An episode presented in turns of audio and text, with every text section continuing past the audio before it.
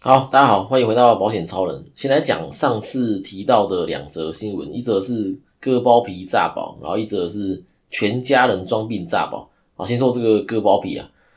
四月十七号的时候，台北地检署到网红名医顾方宇医师在大安区的诊所搜索，那除了医师之外，还拘提了八名疑似诈保的男病患。那因为检方怀疑说顾医师他造假诊断书，哦，他帮不需要割包皮的患者割包皮。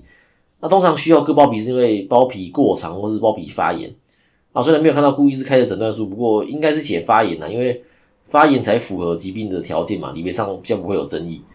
顾医师这边收取高额的手续费，然后这些病患再用诊断书跟收据向保险公司申请理赔，但是可能数量太多了，都要让人家怀疑才被查。所以新闻中有写说有帮八位病患开立不实诊断书，我也是觉得有点怀疑啦，就是这怎么可能这么少？虽然没看到顾医师的诊断书，但是在群组中有看到顾医师开的收据，哎，金额的确偏高，光是病患自费的部分就五万多块，然后健保点数也申请了三千多啊。虽然说一点不是亿元，但是也接近了。我这边刚好最近也遇到了割包皮的案例，然后来找我是一个男生朋友啊，废话啊，以下我称他为包皮仔。那包皮仔呢，他有天就来找我说要保医疗险。那包皮仔是属于会自己上网做功课的类型的，所以并没有花太多时间在跟他说明商品。就主要都在聊天，然后对于认识一段时间的朋友，突然自己要来说这要投保这个医疗险，我都会问原因啊，就是诶为什么其实现在想投保，怎么之前都没有想规划？包比尔就说啊，之前没钱呐，还在还贷款呐，什么贷款刚还完啊，所以想投保。那其实他骗我，我也不晓得啊，我只是想要看他的反应。那投保的时候会需要填健康告知书，然后上面会问目前的健康状况嘛？啊，包比仔也说这个没问题，就是说他目前都很健康这样子。然后，所以我就帮包皮仔规划了双十支。那投保完后到核保都没问题，那保单也都直接下来了。那过一阵子，包皮仔跟我说他的包皮发炎，哦，医生说需要割包皮，然后就割吧，不然怎么办？然后他花了三万块，用了最新的包皮箱三点零来割。那这个时候我觉得有点怪怪的，因为呃投保的时间跟手术的时间很接近。那割包皮的方式主要有三种，一种是传统的，那费用大概是八千到一万；那第二种是镭射的，那费用大概是一万到一万五。那第三种就是最新的包皮箱，那其中又以三点零是最新的，那费用大概是三万块左右啊。那包皮箱的手术时间最短，然后出血量最少，那因为伤口小嘛，所以愈合速度也是最快的，对，而且不用住院，但是代价就是比较贵，对。那结果刚割完没多久就爆出这个诈保新闻，包皮仔就很担心啊。但是我觉得还好啦，就是如果真的有发炎需要割的话，你不用怕。我也跟包皮仔确认说，你在投保当下过去三年都没有看过泌尿科吗？那包皮仔也也说他真的没有去看过，那在病例的部分是没什么问题的。那比较有可能的是，呃，包皮仔在投保的当下，也许稍微有一些症状，但可能没有到很严重，所以他也没有去看医生。那投保后可能真的变严重吧？那主要还是因为医生认为有需要割才割啦。跟他讲到这边，就大概知道说为什么顾医师会第一个被抓，是在因为他金额太高了嘛。就算是最新的包皮箱三点零，其他诊所割也差不多三万多左右，就差不多了。在顾医师这边要五万块，然后明显高于其他诊所，而且呃病患的数量比别人多的话，就很难不让人怀疑了。那如果我是保险公司，我会怀疑啊，说诶怎么那个病患的包皮到顾医师这边就特别容易发炎，而且治疗费用呢也比别人高。那除了割包皮之外呢，我自己猜测啦，那接下来会出事的可能是呃割痔疮跟鼻中隔这两个手术。那另外新闻有说到说八位病患也被拘提，那当然我我不晓得说这八个人分别是谁，但是我在想。只是为什么是这八个人？对，是不是这八个人做了什么才被盯上？那也是我自己的猜测啦。那我在猜这八个人应该是领到理赔后就马上解约。那真的为了要割包皮理赔的话，我猜他们的保证规划是用一个最便宜的主约，然后他只附加一个险种，就实质实付，然后实质实付还买最低额度够赔包皮的就好。那目前能理赔呃门诊手术割包皮的实质实付刚好有三家。那如果保这三家再去割，等于说可以。花五万赔四五万，然后领到理赔后再解约，可以还可以退回未到期的保费。那我猜这八个病患可能是做了这一波操作之后才被盯上啊，就不然这么多病患为什么偏偏找这八个？我跟他上次提到的这个装病诈保跟车祸调解，我们下次来讲。如果有一些新的做法，我想在五月尝试看看。那刚好装病诈保跟车祸调解很适合，对，那我们就下次来讲。大家来看今天的主题。投保保险被要求提供病历，但诊所却拒绝提供。诶，这个是我客户遇到的。那我帮他规划的是失能险啊，有告知说定期在服用降血压的药，所以保险公司这边就要我们提供诊所的病历让他们去评估，我是觉得很合理啊。保险公司这边就要求要提供最近五年在诊所的病历，诊所这边开始是拒绝提供的，就说最近五年的病历要印出来会很多啊，能不能再这样印的啊什么的。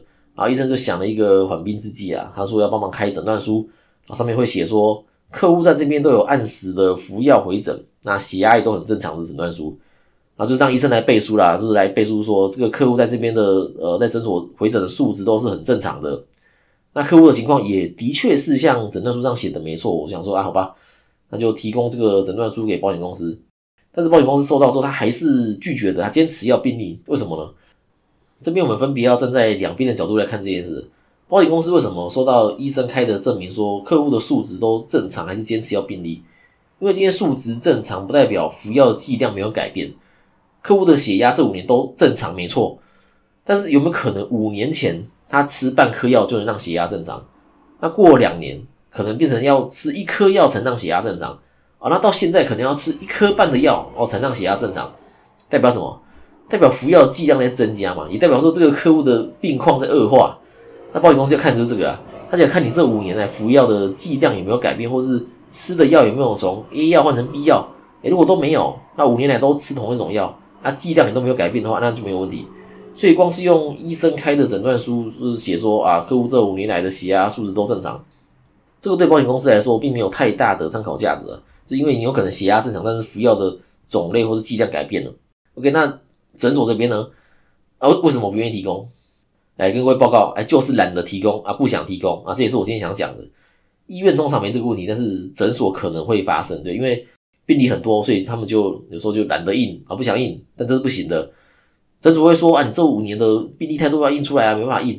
那当你遇到诊所有这样跟你讲说该怎么办？OK，我们来看一下医疗法第七十一条是怎么写的啊？这条是写说，医疗机构应依其诊治病人要求提供。病历附字本，必要时提供中文病历摘要，不得无故拖延或拒绝。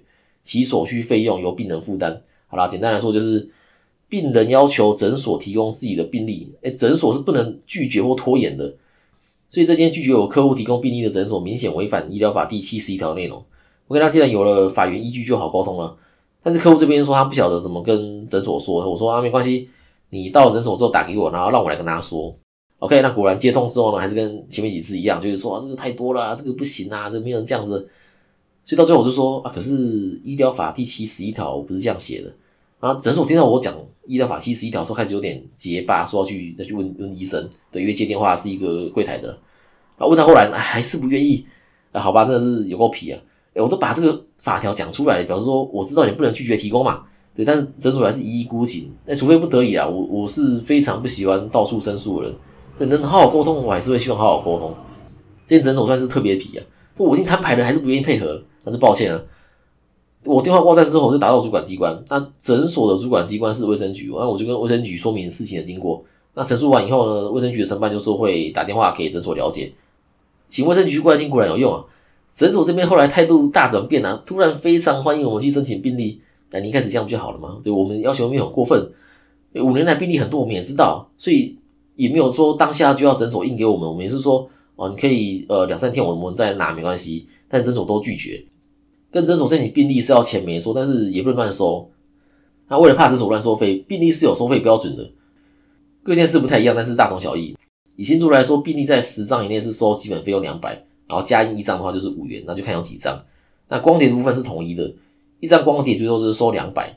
那病例大部分是纸本啊，有些像是骨折需要有 X 光才能理赔的，就会用光碟。我跟他再回到客户这边，啊，最后成功拿到病例付给保险公司。客户这边因为五年来服药的种类跟剂量都没有改变，表示说他控制很好。保险公司这边就没有加费，也没有除外啊，用健康体直接承保。那客户也很感谢我的帮忙。本来在拿不到病例的时候，保险公司还是愿意承保，但是他承保的条件会变成除外承保，只要是高血压的并发症都除外。这个出来的范围就太广了，这有太多疾病是因为高血压衍生出来的嘛。这如果真的发生疾病是，我这边是很难去证明说不是因为高血压造成的。那这是我之前遇到诊所不提供病例的处理方式，让大家参考了。那如果各位有遇到的话，还是先好好沟通，不要一开始就呛人家医疗法七十一条，这样也不太好，这好像在威胁别人。对，那应该也看得出来，我是逼不得已才这样做的。